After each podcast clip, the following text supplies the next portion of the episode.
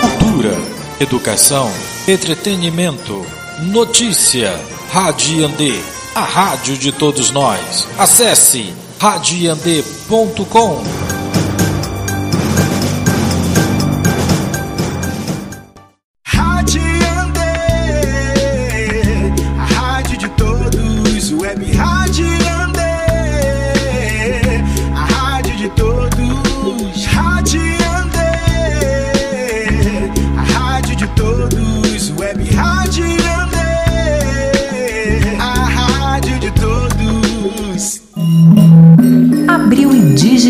Live 2020, na Rádio Iandê.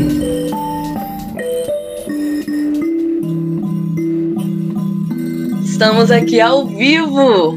Boa noite, bom dia, boa tarde, pessoal. Estamos aqui no nosso Abril Indígena da Rádio Iandê, é, nessa quarentena, né? Dando continuidade à nossa luta, porque a nossa luta não para. Hoje é o nosso segundo programa e é uma, uma temática muito especial que o pessoal adora perguntar, né? É, vamos falar sobre a, as identidades indígenas, né? O que, que quem, quem são os povos indígenas? O que, que significa? Como é que a gente tem essa vivência, né? Ser indígena e estamos hoje com dois convidados super especiais, né? Que são a Laís, do povo Tupinambá, e o Felipe, é, do povo do, né, do povo Tuxá, né, que são dois é, pesquisadores assim que têm debatido muito essa questão, né, pessoal? Então se apresentem aí, vamos batendo o nosso papo daqui a oh, já temos 11 pessoas assistindo, né? Tá indo rápido hoje. Opa. Quer começar, Felipe? Pode começar. Fica à vontade. Boa noite, gente. É, só corrigindo, eu sou a Laís, do povo Machacali. Ai, desculpa, é, Laís. Foi mal, tô aqui. É, adoro os Tupinambá, tenho um carinho muito grande por eles. É uma honra para mim ser chamado de Tupinambá, até que eu adoro os parentes do Tupinambá. É, eu me formei em Ciências Sociais, agora na USP. É, tenho 24 anos. Tô, tava de mudança, né? Pra aldeia, depois que, que terminou a faculdade, mas por causa da quarentena vai adiar um pouquinho. Então, é, minha área de pesquisa é na área de relações sociais e de encastramento indígena. Laís acabou de se formar na USP, né? É, acabei de me formar. Que maravilha.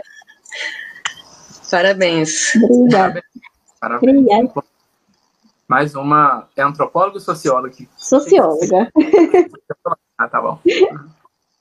Diferente. Agora eu me apresentar? Ah. Vai ser. Sim. Bom, então, gente, é, boa noite a todo mundo que tá aí, que parou aí nessa quarta-feira, né? Hoje é quarta? Quarentena, ninguém mais sabe nem o dia da semana. Hoje é quinta-feira, 2 de abril, querido. Um dia. Para ouvir a gente. É, eu sou Felipe, sou do povo Tuxá de Rodelas, na Bahia, e estou falando com vocês aqui de Paulo Afonso, na Bahia, que é uma cidade mais ou menos aí, um pouquinho mais de 100 quilômetros de distância da aldeia, né? É, sou antropólogo de formação e atualmente dou aula no curso de formação de professores indígenas aqui na UNEB, né? É, no campus 8, aqui em Paulo Afonso, então por isso que eu estou aqui, né? Onde eu trabalho e moro também. E tenho pesquisado alguns temas relacionados com isso, né, que é o, o tema aí da gente, da nossa conversa de hoje, né, sobretudo dimensões de racismo contra povos indígenas. Mas no doutorado em antropologia, que é onde eu estou agora, terminando o doutorado, eu trabalho especificamente com o tema do genocídio e povos indígenas. Então, estou aí super é, dialogando com uma parte né, dessa discussão sobre racismo, sobre como que isso é uma forma de genocídio também, então acho que tem muito para a gente conversar aí, agradecer ao convite também, né, da Dayara e a Rádio Andê por estar tá fazendo esse, abrindo esse espaço para debater esses temas diariamente. Está todo mundo em casa, né, e aí vamos ocupar o nosso tempo com coisa de conteúdo e, enfim.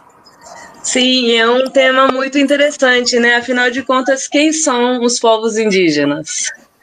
Vamos ouvir os especialistas. O que é ser índio, gente? Os especialistas? a responsabilidade. É, eu, eu tive a honra de participar, né, de me enfiar assim algumas noites numa disciplina, né, que, que o Felipe ofereceu aqui na Universidade de Brasília, né, fez parte da, da tua atividade docente, né, Felipe? Até que aquela não, aquela foi mesmo a gente se juntando, né, com o pessoal, vamos, vamos fazer uma disciplina para ler autor indígena e autor negra e negro, né, então aquela ali não era do, do, do, do estágio docente, era uma, um laboratório, assim, né? a gente juntou uns professores bem bacanas, né, que eram intelectuais negros e chamamos o e aí convidamos alguns intelectuais indígenas, no caso que era eu e o Eloy, né, para fazer essa discussão articulada, assim, foi, foi, foi bem interessante, né? Que era o Leandro Bulhões, o Guilherme Lemos e o eu e o Eloy, né? Sim, conta como que foi essa experiência. Eu, é, acho que tem, tem tido essa, essa, essa, essas experiências em alguns lugares, né? Acho que com a, com a chegada de estudantes indígenas né, na universidade, já não é tão recente assim, que antes a gente falava assim, ah, tá começando a entrar índio na universidade. Já não é uma, já é uma realidade aí que já tem um acúmulo, né? E tinha uma carência, tem uma carência muito grande desses estudantes, né, cotistas, que entram por políticas afirmativas, de se verem nos currículos, lerem as pessoas, lerem os que os seus estão escrevendo, é, se ver, seja com, com uma pessoa parecida com você ocupando aquele espaço de professor e tal. Então, constatando essa carência, que a gente pensou, vamos fazer uma disciplina com uma emenda só com autores indígenas e com autores negras e negros, né? E o nome da disciplina era Cultura, Poder e Relações Sociais. E claro, vamos convidar o povo a se matricular na disciplina, né? Então a gente ficava lá em Brasília é, fazendo esse lobby na maloca. Gente, o Felipe vai estar ofertando aquela disciplina com o Eloy, se matricula, se matricula. E aí apareceram, né? Apareceram os parentes para fazer, estavam na graduação, e apareceram muitos outros estudantes cotistas também, né? E aí a gente, a aula era uma verdadeira catarse coletiva de simplesmente expurgar os fantasmas do que aquela vivência né, na, na universidade estava causando nas pessoas, assim, de eu acho que o primeiro ponto que às vezes você entra na universidade como cotista e você não sabe que tem pessoas passando das mesmas coisas que você está passando, né? Por isso que é importante você se encontrar, né? Onde tem parente aqui na universidade? Cadê os parentes? Onde que estão? Aí o parente se junta, começa a falar o que é que está acontecendo e você fala, opa, isso aconteceu comigo também. E aí você se fortalece, né, nessa dor compartilhada e tal.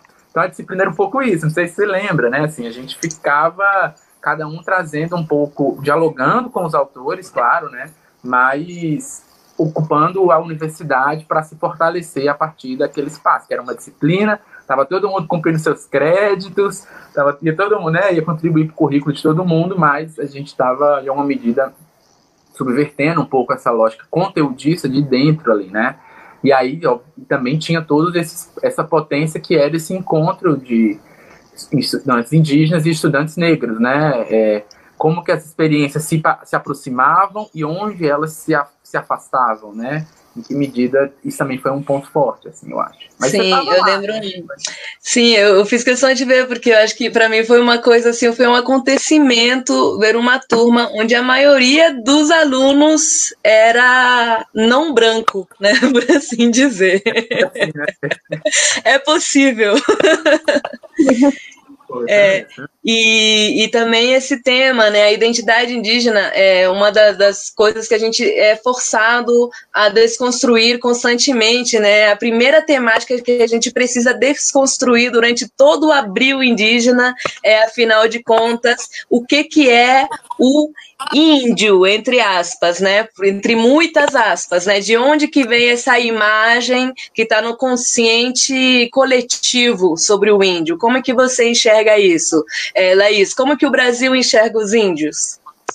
Então, é, falar um pouquinho que é até minha pesquisa, né? Essa construção histórica do, do índio e eu vou falar índio, mas sempre considero como em aspas, né? Porque somos povos indígenas, povos originários.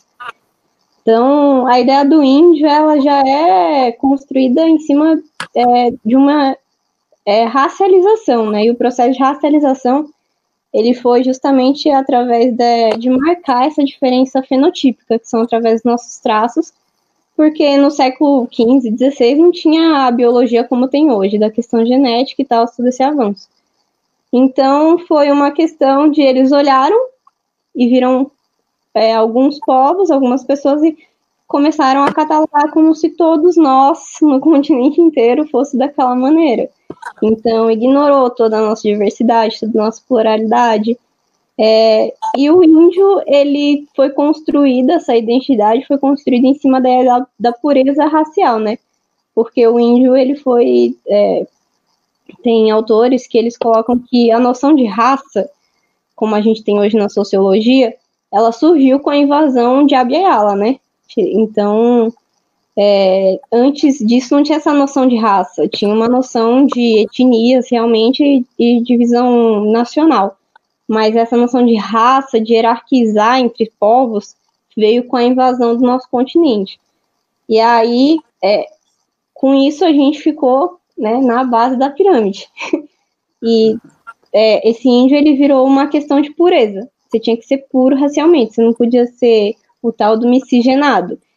É, e além de não considerar essa pluralidade que a gente já tinha, é, construiu essa, idade, essa ideia da pureza que aí no século XIX, com as teorias eugenistas, a gente sabe que que deu, né?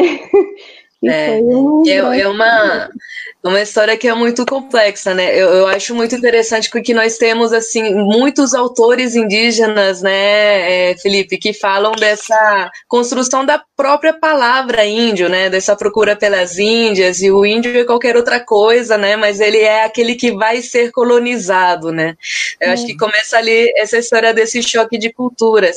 E eu acho muito bacana quando naquela disciplina tu mostrava as, as figuras, né? Os desenhos que os europeus faziam como que eles imaginavam o, aquele tal do índio, né?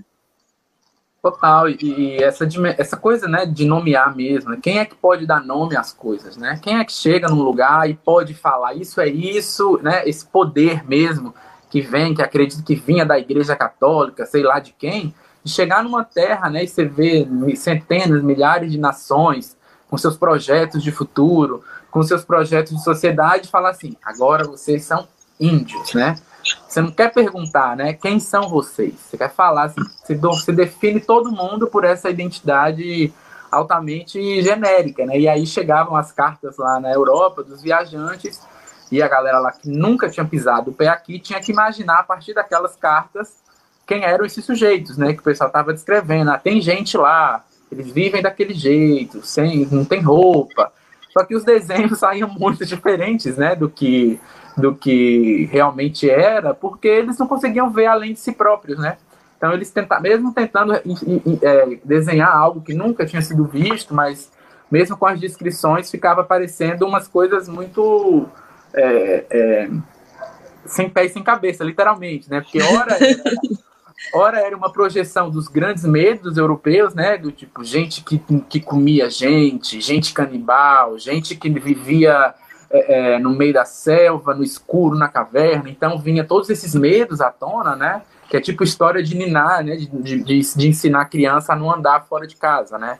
Como que os europeus ensinavam as crianças a não sair de casa e não andar sozinha? Ah, porque ali mora uma criatura horrível. Então as pessoas que moravam na América eram essas criaturas horríveis, né? Ou ficava oscilando, ora eram essas criaturas horríveis, ora era a, a imagem do, do que mais puro tinha da natureza, né? Como a Laís falou, né? Do, então era muito, muito ambíguo, ao mesmo tempo muito reducionista, né? Muito racista, né? Era o imaginário muito racista, porque nunca foi comprometido com o como a gente gostaria de ser, né, obviamente, representado, ou como a gente se via, né? Nunca houve esse, essa preocupação.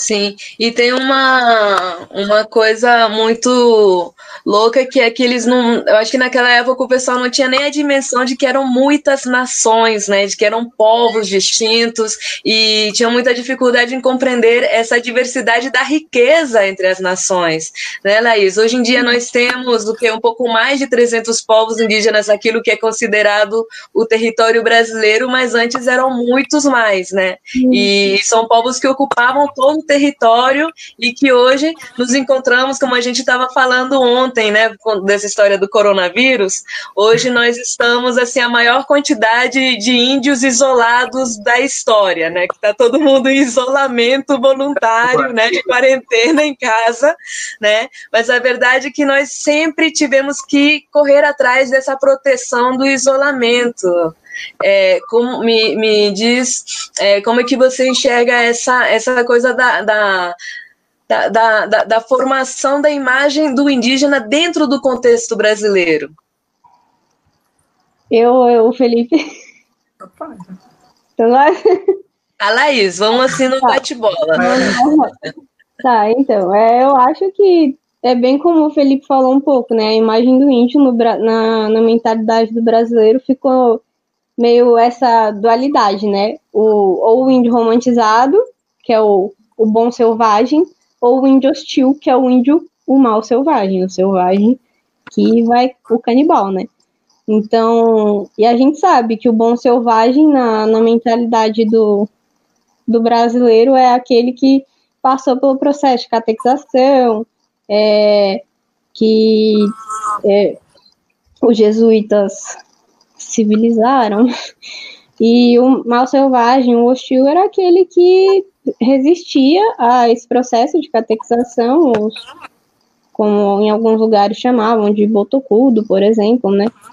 O, então é um pouco nessa dualidade que tem. Então, quando a gente age, por exemplo, fora do padrão da docilidade, é, fora do que eles imaginam como a gente tem que ser puro, calmo, pacífico, eles já colocam a gente como os índios ou até os falsos índios.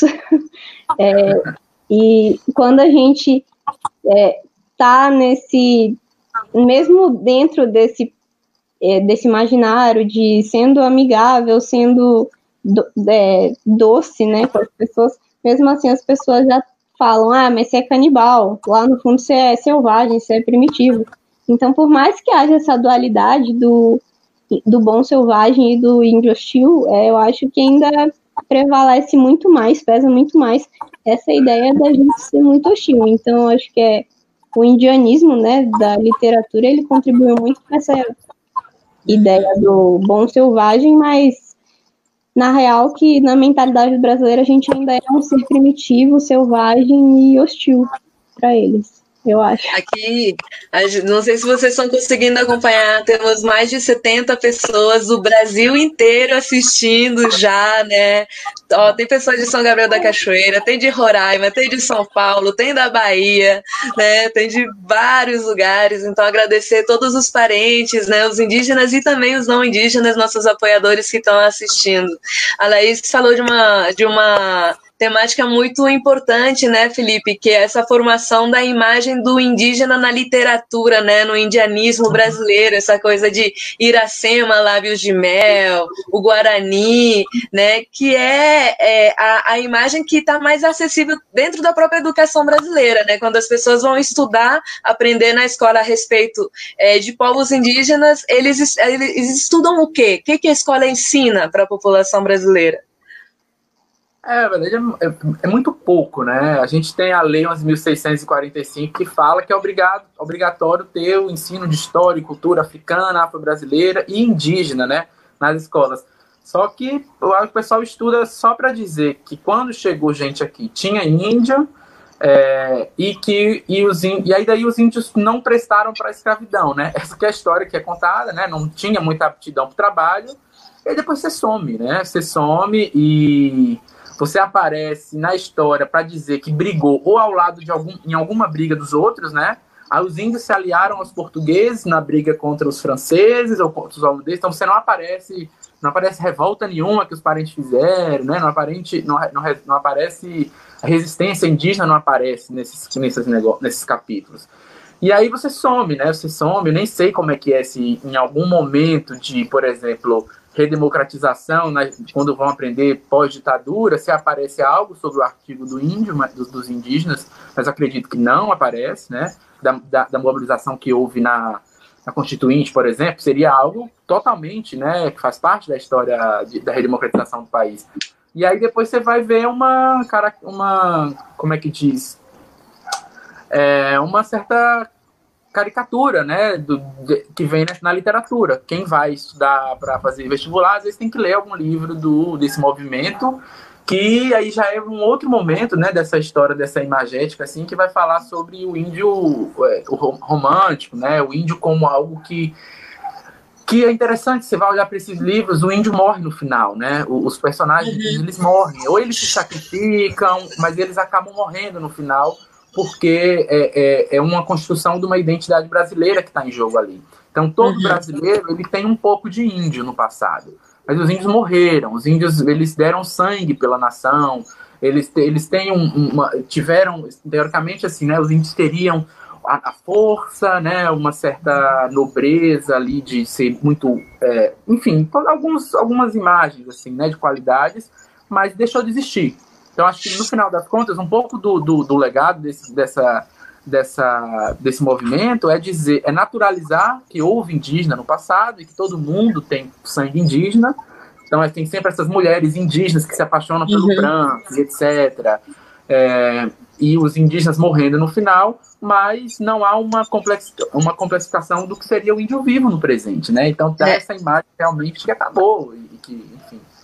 E tem uma, uma crueldade terrível na ideia de você romantizar, né? Essa história de que índio bom é um índio morto né? Total. Ou então que ter tido uma bisavó pega no laço, sequestrada, estuprada, silenciada, é romântico, né? É tratar, é romantizar a herança da violência, né? Eu acho que dali a gente pode chegar assim a abordar essa coisa mesmo do racismo, preconceito, né? É, como é que foi se construindo esse espaço da negação das pessoas indígenas, das culturas indígenas, e como é que é, afinal, né, quais que são os diferentes graus de racismo que a gente tem, porque eu acho que quando a gente fala da, das violências, né, a violência é uma coisa que é muito estrutural, mas ela é, se reflete desde o assassinato das nossas lideranças, lembrando mais uma vez de mais uma liderança do povo Guajajara que foi assassinada anteontem. A gente começa nosso abril indígena de luto, né? É, mais uma família, mais um, um, filho, mais um pai, mais um irmão, né? Que nós estamos chorando. É, e, e também todas essas outras violências que estão ali da da estereotipação, né, da objetização, de fazer uma caricatura do indígena. É, Laís, eu sei que você tem falado disso também no seu trabalho, né? Quais que são os diferentes tipos de preconceito que você enxerga contra os povos indígenas? Sim, é, então, é, como você falou, é, Zezinho vive, né, uma nova semente, mas, enfim, é, essa questão do racismo, né? As pessoas, é, as pessoas dificilmente associam racismo ao indígena, né? Que começa daí. Pensam mais que é uma questão de só preconceito, discriminação, mas é uma estrutura racista mesmo, assim, porque é uma questão de hierarquização mesmo. Então, tem toda essa questão. É, eu, é, como a gente fala, né, assim, é, na sociologia tem o racismo antinegro, o racismo anti-amarelo, o racismo anti-marrom e o racismo anti-indígena. E o racismo anti-indígena ele não se dá só pelo fenótipo, né? É também muito associado ao fenótipo, mas muito do que acontece é por conta do nosso, do nosso rosto, né? As pessoas é, tendem a achar que têm o direito, assim, de deslegitimar as nossas identidades a partir dos nossos traços. Por exemplo, o meu cabelo cacheado, como se isso me fizesse ser menos indígena, ou a cor da pele do parente mais claro ou mais escuro, então ou ele é branco ou ele é negro, é, ou mesmo já ouvi até ser chamado de amarelo, né? Que a gente é tudo menos indígena. Então, é mais fácil você se passar por japonês, né, do que alguém aceitar, né, que você é indígena. Sim, exato. É, é perfeitamente. Tanto que outro dia entrei no, no, no carro, aí o, o, o motorista perguntou, né? Ele falou assim, não, é para mim, pro meu companheiro, Eric, né? Ele falou, ah, mas vocês não são daqui, né? Aí a gente ficou tipo, uai, será que ele vai achar que a gente é, sei lá, da África, né? a gente ficou tipo, não, a gente é daqui sim. por quê? Você achou que a gente era da onde? Ele, não, achei que vocês fossem lá do Peru ou da Bolívia. Aí eu fiquei tipo, a gente falou, não, a gente é indígena daqui mesmo. Aí ele, como assim? Eu fiquei, nossa, você falou dois países com maioria indígena. Perfeitamente possível a gente ser de lá, mas não entra na cabeça do não indígena que a gente não pode ser indígena aqui no Brasil, sabe? Então, é muito essa questão, é, a gente sofre, esse racismo é muito grande quando o indígena sente, se sente no direito de deslegitimar a nossa identidade, né? Quando o nosso povo é que diz a nossa identidade. Nossa identidade é pelo nosso pertencimento étnico, nossa cultura, nossas espiritualidades, nossa língua. Então, é, é bem complicado isso, assim. Sim, e, e a Laís, né, Felipe, a Laís fala dessa coisa dos espaços dos indígenas, né, nesse, nesse imaginário comum do brasileiro se coloca muito índio para fora do espaço urbano, né, essa, aquele, né, tem que estar tá lá perdido, enfiado no meio do mato, senão não é, né, e a gente tem muito uma ideia muito preconcebida de que os do que, que é o verdadeiro índio, né? Aquela imagem que é aquele índio amazônico, né? É, eu acho, inclusive, é muito bom a gente, nós, entre nós três, a gente já mostra muita diversidade, né? Porque como estava aqui falando nossa parente Alice, né? Porto Alegre, terra indígena. Né? O Brasil inteiro é terra indígena e tem povos indígenas em todas as regiões, né? E acho que é, quem, dos que contam muito e que fazem uma luta que é muito representativa com relação à valorização da, da nossa cultura são os nossos parentes do Nordeste também. Queria que você falasse um pouco dessa experiência.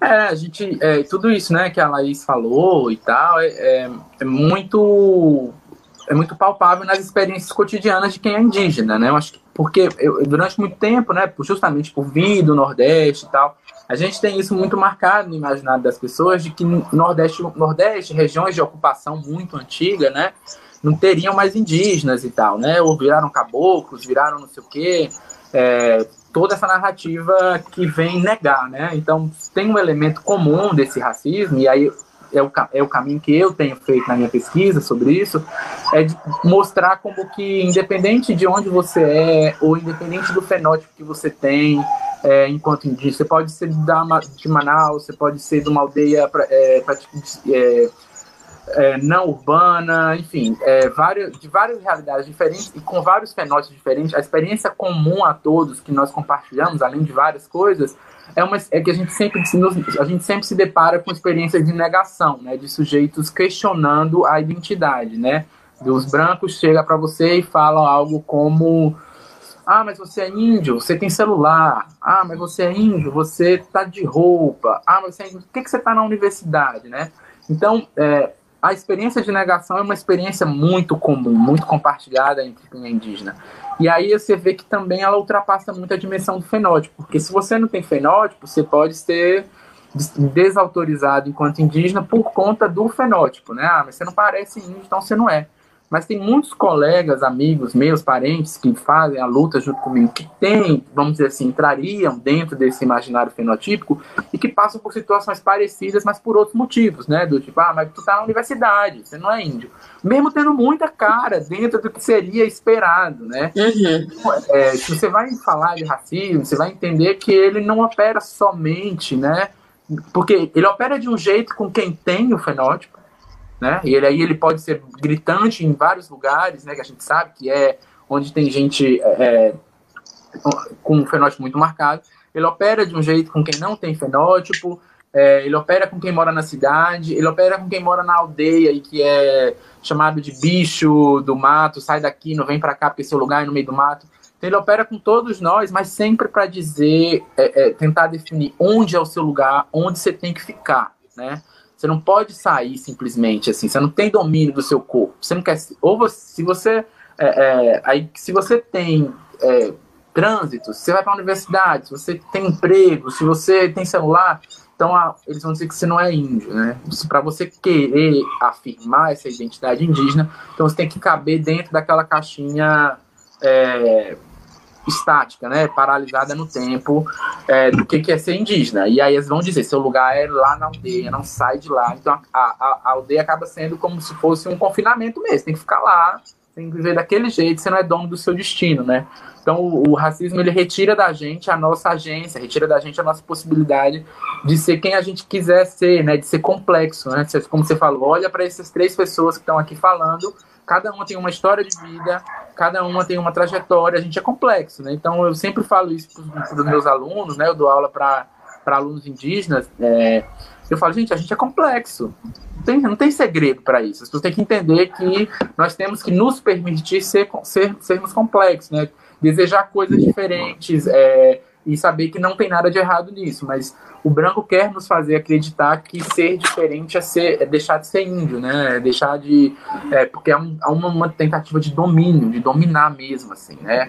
É, essa é a mentalidade colonial. E aí, se a gente vai para para essas, essas, essas, esses lugares né, de ocupação mais antiga, é, muitas vezes isso, como o Nordeste, ou, ou como regiões né, do Sudeste também e tal, é, as pessoas querem fazer acreditar, né, o Sul também, que é uma região que é muito, às vezes, o pessoal mobiliza muito esse discurso que ah, sempre esquece do Sul, que tem parente no Sul e tal. É, todos esses lugares são lugares tomados pelo agronegócio, não tem a, a, as terras, as reservas são menores, a gente não consegue demarcar terra. Então, como que você nega o direito ao indígena? O modo mais fácil que as pessoas têm tido é dizendo que não é índio, né? Porque se tem indígena naquele lugar, a gente tem direito à terra. Não tem como ter índio sem ter direito à terra, né? Não tem como ter indígena sem ter direito. Então essa é uma estratégia muito fácil, né? Dizer, desautorizar o sujeito enquanto indígena. Você fala, não é índio. São um bando de preguiçosos, são um bando de arruaceiros e tal. E aí você vai é, enfraquecendo a pauta, a pauta por direito, né? Então não tem como para mim falar de racismo sem falar de terra, sem falar de direito. Uhum. Da, da, do próprio sistema da colonização, né? Eu acho que não é uma coisa que ah. fica evidente para nós, é muito evidente que faz parte desse projeto, né? Uhum. De, de ocupar, de roubar todos os territórios, né? Primeiramente nosso território físico, né? De, de tirar nosso pertencimento à terra, né? De, de ter nossa casa, o lugar onde nós temos é, milênios, né? De herança, de vivência, de história das nossas famílias, uhum. mas também os nossos territórios de pensamento, de identidade, nossa cultura, é, né? E assim, ai, me empolguei, me, me arrepiei, me perdi um pouco. Foi mal, gente. É, é mas eu queria que vocês falassem um pouco dessa, dessa dinâmica do, do, você vê como é que é a negação cultural, né? Porque, por exemplo, contar um pouco da experiência do povo tucano, né? O meu povo, é, a gente vive no Alto Rio Negro, né? Fronteira com o Brasil, Colômbia e Venezuela, que é um lugar assim que você é, realmente parece que é o fim do mundo, né? Tipo lá na floresta, né? Mas a gente teve desde 1630, quando teve o primeiro contato, uma presença muito forte das missões católicas, né? Dos missionários capuchinos, salesianos. A gente teve internatos onde crianças indígenas eram proibidas de falar a língua, né? Então, assim, hoje o que nós temos de resistência, né, das, das, das mais ou menos 200 línguas indígenas que são faladas no Brasil, é muita luta, né? E, e tem gente que acha que é impossível você compreender a tecnologia, falar outra língua que não seja indígena, qualquer outra coisa que você faz dentro desse universo, você já deixa de ser, né? Eu acho isso de uma violência, assim, que, que acho ah. que é um negócio que faz parte do nosso dia a dia e nos tira do sério constantemente, né? Total, e por mais que você estude, que você, você sabe, né, Dayara, como é que é, por mais que você se posicione, quando você vivencia essa experiência, é, novamente, você acha que você está calejado e você se vê novamente, é, é, aquilo às vezes mexe, né, mexe com os sujeitos, mexe com a autoestima, mexe com várias, várias é, com a subjetividade. Acho que o esforço, o que as pessoas tentam fazer é isso mesmo, nos afetar, né? Fazer com que a gente. Pô, você vê o parente que está lá na universidade, dominando, estudando para ser médico, de repente ele passa por uma situação que, uh, se não tem a estrutura, se não está junto com o seu povo, se não está caminhando junto com a comunidade, de repente você se vê perdido ali por, por, por situações muito uh, adoecedoras que, que nos, que se colocam no caminho, né? E, e, como é que vocês enxergam, é, Laís, como que a gente, que, que ferramentas, quais as melhores ferramentas para combater esse racismo, esse preconceito na sociedade brasileira? Então, Além é... da Rádio Yandê. É, antes de responder essa pergunta, eu só queria complementar com uma coisa que eu tinha esquecido de falar. É essa questão da identidade do índio, né? Que as pessoas sempre estão querendo deslegitimar a gente e é muito porque foi uma própria política do Estado de colocar que o índio era uma categoria social transitória. Então, a partir do momento que a gente entrasse nesses processos de integração social, assimilação cultural, é, catequização e tal, a gente ia deixando de ser índio, né? Então, a gente deixava de ser índio para virar o trabalhador nacional. E aí, com isso, a gente entrava numa categoria racial é, outra que seria considerada brasileira, né? Porque a gente não era considerado brasileiro até a Constituição Federal de 88. Então, é, ao longo desses cinco séculos, foram políticas de tratar a identidade do índio como uma uma passagem, não era uma identidade, era uma passagem que é, a gente deixaria de ser aquilo porque a gente viraria civilizado e o brasileiro. Então, é muito. É, o pessoal vive perguntando pardo, né? E tal, e os pardos, são indígena pardo, fala que é pardo, não sei o quê. E é muito por conta dessas políticas que existiram pelo próprio Estado. É, tanto que durante a ditadura eles é, colocaram que a gente seria exterminado até o final do século XX, né? Mas seguimos aqui, muito bem-vindos. E resistindo. Essa não, então, tu, é, eu tinha te feito uma pergunta, mas você tocou num assunto que eu acho que é central e que queria também que vocês comentassem, que é essa é, dicotomia, essa oposição, né, que as pessoas fazem uma confusão entre a racialidade, né, será que índio é raça, ou a etnicidade, né, que é que o pertencimento étnico, né, Felipe? Uhum. É. Hum, hum. Pode falar, Léo, pode falar.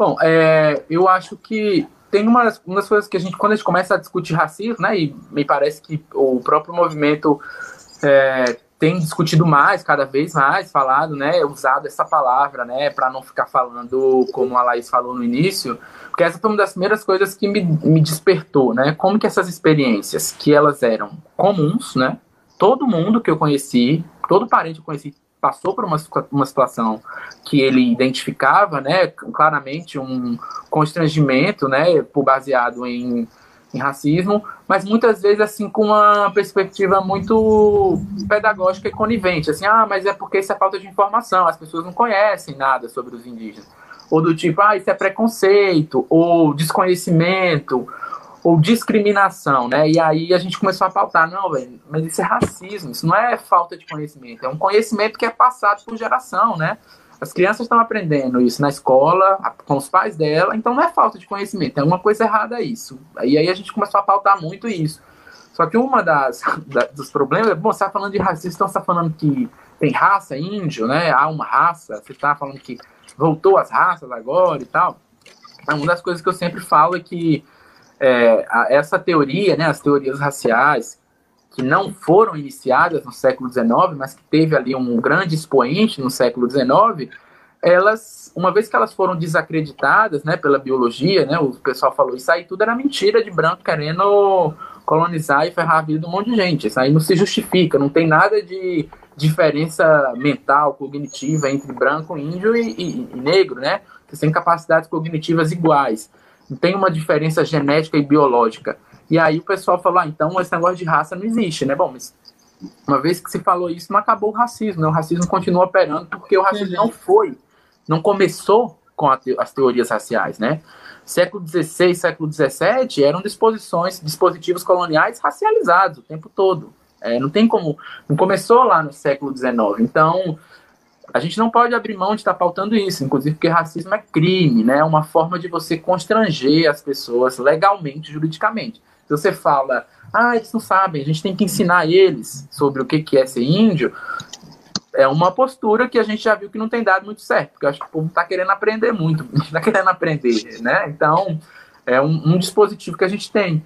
É, e ele não, eu não vejo ele como algo é, conflituoso com a dimensão de etnia, que aí você vai para outro lugar, né? É, porque é, a, a, etnicidade ela está falando sobre uma forma de organização social. Como uhum. que a gente se organiza? Em grupo, a gente se organiza. É uma, é, a identidade indígena é uma identidade coletiva, né? Sempre não tem como ser, ser índio sozinho, né? Você é de amor, diferente, você é de que povo e tal. Então, é uma identidade coletiva e tal, né? Por puro, por essência, assim. É, e aí você vai falar de etnia quando você está falando sobre essa forma de se organizar, né? Agora, os efeitos da racialização, eles estão aí na sociedade até hoje, né? Então, é, é, são diferentes bandeiras de lutas e que trouxeram muitos resultados, né? Houve um momento aí na Constituinte onde falar de etnia era extremamente importante, e aí ninguém falava de racismo, né? Tá falando de uhum. etnia, tá falando que a gente é povo, que a gente tem nossa organização social, que a gente tem nossos costumes, tem que, o governo tem que respeitar e tem que aceitar a nossa organização social. Então aquilo era muito, foi muito importante eh, trabalhar na chave cultural e étnica. Hoje a gente está vendo que ela não dá conta de tudo, talvez, né? O tempo todo. O sujeito que está indo para a universidade, que está sofrendo muitas vezes perseguição de colega na sala de aula, é, ele, onde que ele vai denunciar isso? Onde que ele vai encontrar amparo, né? Então, muitas vezes, você está ali pautando isso como racismo, te dá é, os caminhos para você encontrar algum tipo de assistência estudantil e tal. Então, a gente, a gente tem que se apoderar de todas essas ferramentas, né? Eu acho é, para conseguir o que está aí, que a gente puder usar para estar tá, é, fazendo um, enfrentamento, a gente usa. É, mas tem que ter, obviamente, critério também, né? Critério para entender o que, que a gente está falando que é racismo, como que ele uhum. acontece, uhum. como que ele é diferente do racismo com quem é negro, né? É, como que é diferente, por exemplo, também quem está na cidade, quem está na, na, aldeia. Tudo isso são coisas que a gente tem que estar tá muito afiado, assim. Mas e eu tenho visto isso caminhar muito. Sim, você falou uma coisa muito interessante, né? Que o índio não é índio sozinho, né? Com relação a essa coisa do pertencimento étnico, né? A gente tem alguns textos, assim, acho que principalmente no, no direito internacional, né? Que, onde se coloca uma definição, né? Que o povo indígena, ele, o indígena, ele se reconhece indígena e ele é reconhecido, né? Por um povo, ele se encontra inserido, né? Numa, numa sociedade, né? É, nessa etnicidade grande. E eu acho interessante que, assim, é, existe um debate né? Não vou nem dizer que é confusão, eu acho que é um debate, né? Porque existe muito, a gente está vendo cada vez mais, né? Pessoas que se afirmam indígenas racialmente, porém sem um conhecimento é, da sua origem étnica, né? É, e, isso dentro dos povos indígenas é um tema que aparece volta e meia, né? Eu estou assim falando, comentando com, com, muito respeito, porque eu acho que faz parte da, da, do dilema de ser brasileiro, ou então do dilema de ser desse continente, né? De, de, dessas histórias de miscigenação, que é uma necessidade de pertencimento né? Então, eu, eu vejo que tem é, uma tem, tem algumas pessoas assim, acho que todos nós, de certa forma, né, nós de Abiayala ou latino-americanos, ou como quiser chamar, em vários momentos a gente criou uma rejeição àquela figura do branco, né? A gente não é branco. Também não adianta dizer que a gente é branco, né? Porque não é. Não vou dizer que o Brasil é uma sociedade branca, né? Seria muita hipocrisia né? E, e, e, de fato uma pessoa que tem ali né, ascendências de tantas origens, né? É, como, é, como é que se escolhe, né? Como é que se afirmam essas ascendências, né? Lembrei até daquela, daquela nossa colega daquela disciplina, né, Tuxá? Que era uma menina assim que parecia uma prima minha, mas ela se afirmava negra, né? Sim, lembra? Lembra. Lembra tinha uma irmã, inclusive, ela tinha uma irmã, inclusive, também, que poderia. que fazia disciplina também, que era no mesmo perfil, assim, né? É, eu lembro. E, e como é que vocês é, veem esse fenômeno brasileiro, né? Eu acho que tem essa coisa. Quem, eu acho que todo mundo, né, já encontrou com uma pessoa que fala, ah, que perguntou pra gente, ah, você é índio? É índio de verdade? É mesmo? Então, é, eu também sou, a minha bisavó foi pega no laço. Que resposta que vocês dão para uma intervenção dessas, hein, Laís? Olha. Desculpa aí, né? Mas estamos aqui falando mesmo. Tô na parede, né? Eu vou muito pelo que o Daniel Munduruku fala, né? E da Marja Cambeba. Eu não sou índia. Eu sou uma chacali. Eu sou uhum. meu povo. Então, acho que é um pouco a gente colocando essa perspectiva da nossa etnicidade, né? É, que é um pouco uma forma também até de conscientização, né? A gente sempre é, reforçar. Eu, como eu falo assim com alguns amigos meus, é, eu falo, não existe o índio sem povo. Se é indígena, tem povo. A pessoa pode estar no resgate dela e pode até não saber no momento, mas não existe indígena sem povo, porque indígena tem um povo. Ele pode se conhecer no momento, mas através desse resgate que ele vai fazer, ele vai descobrir. Mas ele vai ter um povo, ele tem um povo já. Então é, é um pouco nesse sentido assim que eu, que eu trabalho, né? E quando alguém já vem falando, ah, minha avó foi pegando laço, eu já falo, olha, amigo, você tá falando, exaltando que sua avó foi estuprada sabe? Eu, eu, porque eu não meço minhas palavras para denunciar a violência contra a mulher indígena, né? Porque foram séculos e séculos de leis, inclusive é, a própria o Marquês de Pombal é, foi uma coisa que foi é, defendida pelo Estado, sabe? Então é, eu não meço minhas palavras para denunciar que é uma violência o que aconteceu. Tem gente que tenta ser mais carinhoso, mas eu já chego é, então, não foi bem assim. Eu acho interessante, é, né, Tuxá, que isso muda muito, inclusive, de país para país, né? Porque a gente tem, eu acho que tem, temos países vizinhos, como a Bolívia, como o Peru, né? Que também passa por isso e tem uma população. Aquela coisa que a, que a Laís estava falando, né? O, pessoal, o brasileiro acha que todo peruano é índio, né? Mas se você vai lá no Peru, entre eles, metade daqueles índios se acham brancos, né? São, é, é, né, é, vai para além dessa coisa de que cara você tem. E hum, é, eu queria. Posso ter... Posso um negócio que eu queria falar? Do...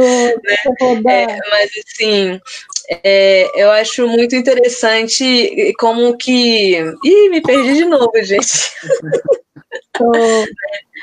Não, eu queria que vocês falassem dessa coisa do, do desses, dessa diversidade de pertencimentos mesmo, né?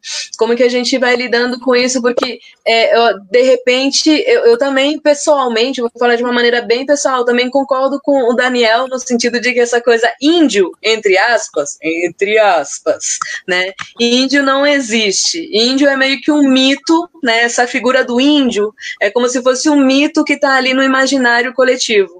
Da mesma forma que a ideia de nação de Brasil também é um mito, né? Também é uma construção social. E tem pessoas que tendem a colocar as duas coisas como oposição, como se a, a figura do índio não fosse oposta à figura de nação né? Então, se você reclama uma identidade indígena, você, tá, você estaria meio que negando a identidade brasileira? Será que uh, os índios vão querer cobrar Copacabana de volta? Ó, que eu sou tucano, Copacabana também é minha. é. Eu acho muito, muito disso, né, que você falou, assim, desses, desses pertencimentos, é, são legados do mundo, do, do, mundo colonial, né? Onde teve a, a regra colonial, todo mundo está alinhado hoje, né? né? Entendem essa expressão? Está alinhado no sentido de estar tá tentando se reorganizar, né? O Brasil tentando se reorganizar, né? A sociedade brasileira está tentando se reorganizar e as pessoas vêm de lugares, é, de um modo geral, de, de, de serem retiradas dos seus lugares, né? No caso indígena, assim, não, muita gente sem saber de onde vem, de onde veio. O caso negro, né? A sociedade formada de com grande quantidade de escravos trazidos, né, de negros escravizados trazidos à marra, né, do seu continente, uhum. sem saber de onde vieram, com seus documentos apagados. Então, assim, são sociedades onde estão marcadas. Só interrompendo rapidamente, não apenas negros, né, pessoas indígenas do continente africano também, né? Isso que eram uhum. indígenas, todo mundo é indígena de algum lugar. Mas assim, é, então, é, é, pessoas que foram trazidas do seu lugar e não sabe, depois não tem nenhum documento para dizer de onde você veio, né? Então, a luta por é muito é, é muito agonizante esse lugar de estar no, de não saber do fato de onde veio, quem é, né? E as pessoas estão tentando se reorganizar. Eu acho que isso diz muito sobre a fragilidade das pessoas hoje de estarem, de estarem buscando, né? Saber sua identidade, cresceram ouvindo narrativas de que tinha uma parente indígena não sei onde, e ao mesmo tempo ninguém sabe dizer de onde que era, né? É muito comum. As pessoas falam, ah, minha avó, minha bisavó era indígena. De onde? Não sabe dizer de onde, né? Nem assim, o nome do povo tal porque não, nunca foi importante para a mentalidade colonial que isso sobrevivesse, né? Não era para a gente estar tá aqui hoje fazendo live. A gente já é o a gente já é o que deu errado no, num plano genocida que foi muito bem arquitetado, né? A gente deu, é, é ou seja, na verdade deu muito certo, né? Para a gente deu muito certo, é, é porque é, a gente, nós somos, vamos supor, se você vai para o IBGE, a população indígena hoje é 0,3% da população nacional, não é nenhum por cento. Então é um plano genocida que deu muito certo, né? É, mas que a gente sempre conseguiu arrumar formas de continuar existindo e tal. Pensar sobre esses sujeitos que que estão aí nesse lugar realmente, muitas pessoas me procuram e vêm falar e perguntam o que fazer, né? E aí, eu, uma das coisas que eu tenho tentado construir, às vezes, é falar que há uma diferença entre ser indígena e ser descendente de indígena, né? Eu tento, às vezes, falar essa. Bom, então você é descendente de indígena, né? É diferente de quem é indígena, porque são identidades, quando a gente está falando hoje no Brasil democrático, algumas identidades foram positivadas como identidades que asseguram direitos, né? Então são coisas muito sérias de você falar hoje é, que você é indígena, porque você está falando de acesso a direito. Então, uhum. eu sempre tento estar tá, é, ouvindo, né, e sabendo das dores de cada um, porque eu acho que, obviamente, não é tão. Eu acho que essa discussão tem que ser feita honestamente, nem tanto para falar sobre ah, oportunismo e não sei o quê, e sim tentar entender que tá, meio que as pessoas estão procurando seu lugar na sociedade, uma sociedade do, adu, é, adoentada, né? Sociedades que foram criadas em cima do, do saque, do estupro, é, da, do, do, do, do tráfico negreiro, de, de, de, sangue, né? De sangue de povo originário, uma sociedade que é, é, uma sociedade que tem as cidades e ruas com nome de povos indígenas, né? Como você vai no centro de São Paulo, tá uhum. um de rua com nome de indígena. Você pergunta para quem mora lá, cadê os índios daqui? Por falar, não tem mais. Como que isso não adoece um, um, um sujeito que mora num cemitério, né? que uhum. tem uma cidade construída em cima de sangue. Então, assim, todo mundo fica tentando construir narrativas conciliatórias com o passado dessa nação, né? Como você dorme, como você põe a cabeça no travesseiro e dorme, sabendo que essa sociedade foi construída em cima de saque, de genocídio e tal, né? E de sofrimento. E, aí muita gente vai, né? Ah, não, mas eu também sou indígena, também tenho um pouquinho ali. Ninguém quer, é, é, é né? Tá isento ninguém quer se talvez se, se colocar na posição de ah, minha, eu venho de uma família que fez parte desse processo de genocida, né? Hoje em dia eu sou minha família tem fazendas onde era terra, então é muito complicado de fato. É, uhum. Mas uma das coisas que eu tenho, assim, se é complicado para essas pessoas, imagina para a gente, né? Que está sempre tá lutando pela terra. Exato. No, no, a gente não precisa ir nessa direção, mas uma das coisas que eu sempre tento falar, e bom, o que é ser descendente de indígena, né? Como que é diferente ser descendente de ser indígena hoje, assim. Não sei se esse é o caminho e não sei se tem dado certo, mas é uma das coisas que eu tento falar, né? Que são coisas bem diferentes, né? Na minha concepção. É. Eu acho que você falou de uma coisa que, é, para a gente que está nesse sistema de ter que ficar lutando né, pela implementação dos direitos indígenas, é uma coisa muito é muito urgente, é muito grave mesmo, né? Principalmente né, quando a gente fala do, da, das cotas, né, das vagas para estudantes indígenas, né? É, a gente tem tido vários casos de pessoas que têm se declarado indígenas para ter acesso a uma política que é voltada para os povos indígenas, mas que, porém, não foi só no papel, declarou ali para ter, ter oportunismo mesmo, né? Então, por isso que é, na, todas as universidades federais passaram passaram a exigir algum termo, né, uma carta de reconhecimento, né, um documento que comprovasse que aquela pessoa é indígena e também se insere dentro de um povo, uma né, de uma coletividade, né. Eu acho que isso é importante a gente falar porque rapaz, tem, tem, tem, tem doido para tudo, né? E eu acho é. que depois de 500 anos que a gente está nessa, também não adianta dizer que a gente é burro, que a gente não vai prestar atenção nisso. É, porque nós somos a prova, o exercício puro de que a, a, aquela tal da colonização não deu tão certo assim, né? Porque se nós estamos aqui hoje e fazendo live sim, né? É porque essa colonização desse povo, ela tem suas falhas, né? É, é, então nós representamos uma outra alternativa, né, a essa visão de, de querer se apropriar das coisas, do achado não é roubado, né, de querer explorar de qualquer jeito, né? É, os povos indígenas demonstram essa é, diversidade incrível de outras maneiras de ver e se relacionar com o mundo, né? Então a gente hoje passou de 100 pessoas assistindo a live, né? Isso é tipo, uhul! né?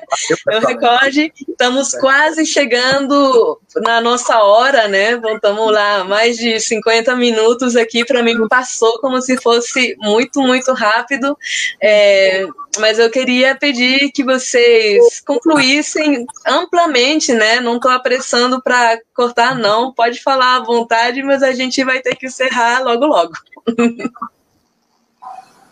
Quer terminar primeiro, parente? Posso, posso terminar, que aí você fecha, vocês fecham. Aí eu fecho, tá bom.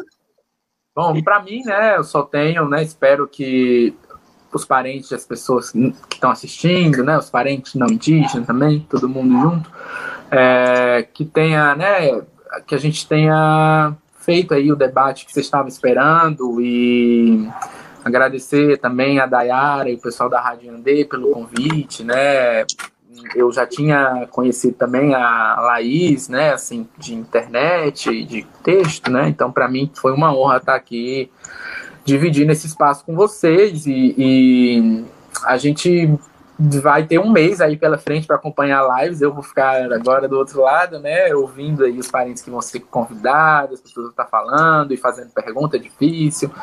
É, mas dizer que eu acho que é, é, isso que você falou, né, Dayara, sobre não deu tão certo assim, não deu, já tá um mês aqui fazendo, é, se empoderando, né, nos, nos empoderando mutualmente e tal, eu acho que isso é mais importante, fazendo mesmo de nossas casas e comunidades, né, é, isolados, em quarentena, nos fortalecendo a partir um da vivência do outro, para mim isso é, é, isso foi imprevisto pelos por, por aqueles que, nos, que não nos queriam aqui hoje, né? Então, obrigado, gente. É isso. Foi no mínimo imprevisto. Exatamente. É, eu queria agradecer pelo convite, Dayara. Eu estou muito feliz e muito honrada de ter participado aqui com você, com o Felipe. Vocês são duas pessoas que eu admiro muito. E me sinto muito até envergonhada de estar aqui, né? Porque são duas inspirações para mim, então. é, e queria só finalizar com uma, algumas coisas que eu escrevo, que eu penso.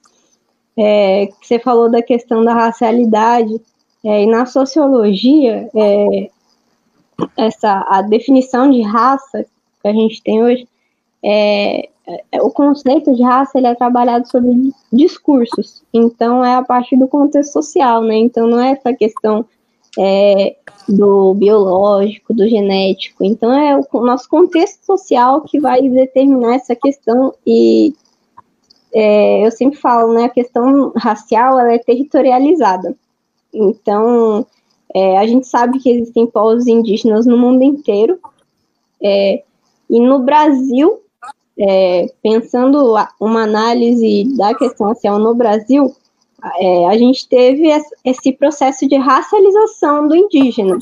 Então, se tornou é, o índio ou o indígena, é, ele se tornou uma raça. Mas a raça no sentido do quê? Do discurso.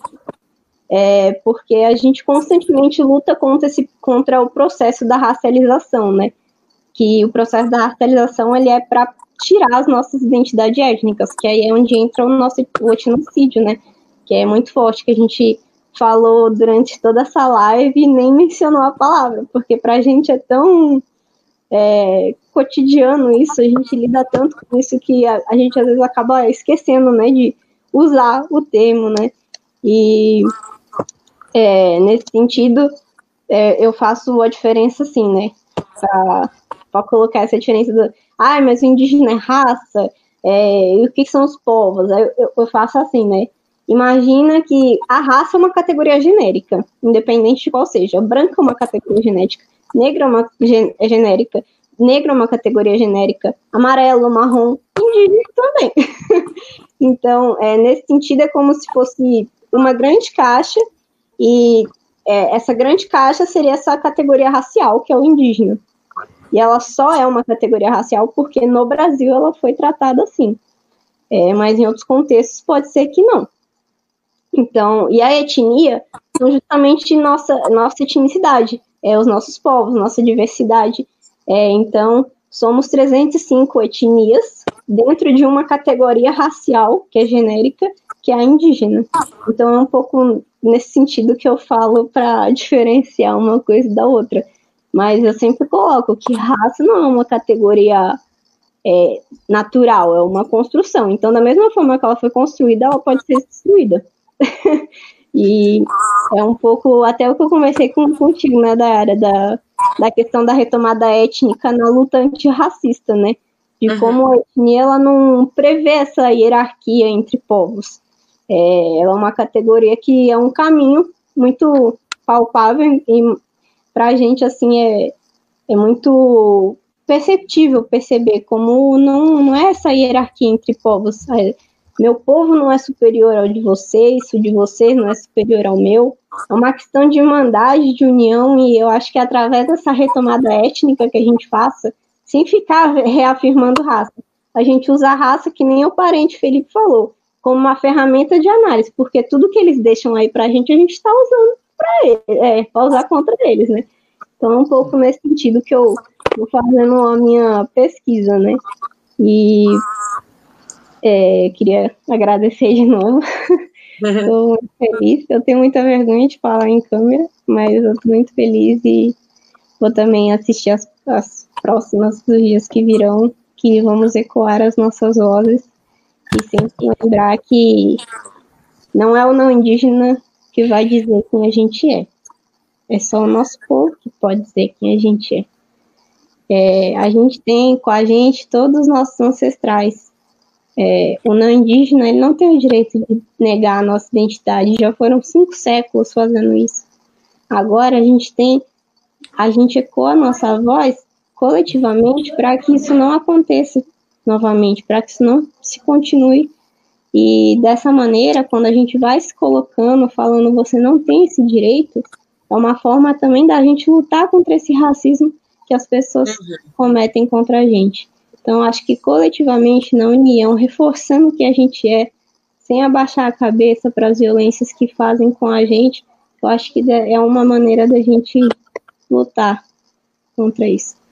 E obrigada, Bahia. Tamo junto. Sim, não, eu queria agradecer, né, também, vocês estão sendo maravilhosos, como estava falando aqui, né, agradecer todos os que acompanharam aqui, né, é, tivemos mais de 100 pessoas assistindo, né? E como disse o André Carvalho, sensacional é. esse imprevisto. Bom, é. né? Então, é, esse imprevisto vai continuar acontecendo durante todo o mês de abril. A gente está de quarentena, fiquem em casa, né? É, o nosso abril indígena continua, né? E, né, ouça, curta, compartilhe a Rádio Andê. Esse bate-papo, ele vai ser compartilhado também no nosso YouTube, é, né, e também vai, vai parar lá no podcast, né, e amanhã a gente vai ter um tema muito especial também, que é o indígena e a cidade, né, Mesmo horário, sete horas da noite. Vamos convidar, né? Hoje já teve a Shirley Pancará, que confirmou, né? Que é a nossa deputada é, distrital do estado de São Paulo, né? Uma grande liderança ali que nós temos e, e vamos continuar, né? Aqui na, na página da Rádio Andê tem toda a programação, né? Uma um tema polêmico, um tema muito profundo para cada dia, né? É, e a perspectiva é que a gente possa ter pelo menos, né, dois convidados cada dia. Então, é, se tudo der certo, a gente vai ali chegar facilmente, né, a uma participação de mais de 70, né, mais de 60 indígenas, né, do Brasil inteiro. Queria agradecer, né, dos parentes, né, de, de, de norte a sul do país, né, que tinha pessoal de Santa Catarina, do Rio Negro, da Bahia, né, né, de todos os lugares. Muito grata, obrigada, Felipe, Laís. Vocês são demais. Eu quero saber como é que o pessoal pode acompanhar os trabalhos de vocês, né? Vocês se formaram, eu sei que vocês entregaram as dissertações. E que universidade que a gente acha isso? Onde que a gente lê Felipe Tuchá e, e Laizinha Machacali? Então, é, nas sociais da USP a gente não entrega TCC, porque acho que eles pensam, pô, eles fazem tanto trabalho durante a faculdade, eu vou livrar eles. então a gente não entrega TCC no, nas ciências sociais da USP, mas eu me formei agora em ciências sociais pela USP. É, dá para me acompanhar pelo Facebook, eu, meu perfil é Laizinho, que nem tá no nome. É, eu tenho um médium também, que também é Laizinha, e eu publico alguns textos por lá e acho que vou migrando entre essas duas mais. E é, é isso. Bom, pessoal, os trabalhos, os meus trabalhos também hoje em dia, né, tudo fica muito disponível online. Então, através do nome, Felipe Cruz, Felipe Tuchá, quem tiver interesse, é, pode ter acesso à dissertação de mestrado, que está lá no, no banco de, de, das, de dissertações da da Universidade de Brasília e artigos também, alguns periódicos facilmente encontra aí, né? Inclusive sobre esse tema do debate de hoje, assim, né? Tem um artigo meu sobre racialização de povos indígenas no ensino superior. Aliás, um livro que tem um artigo de Dayara também sobre apropriação cultural, né, Dayara? Sim. Chama Tecendo Redes Antirracistas, é o nome do livro, né? Então, quem também tiver interesse, dar uma força, porque é, é, bem interessante as discussões lá. E em breve a tese de doutorado, né? Ixi, essa daí vai sair. Vai sair. Né? Sai mesmo. Vou começar a perguntar, né? E a tese, e a tese? É, tem que sair, tá na hora já. É, tá certo, gente. Então, muito anhum, obrigada, Ecatu, tudo de bom. Valeu, muito obrigado. Boa quarentena para todo mundo e até amanhã. Abril Indígena é na Rádio Iandê. Etnomídia Indígena é na Rádio Iandê, a rádio de todos nós. Ouça a Rádio Iandê em www.radioiandê.com.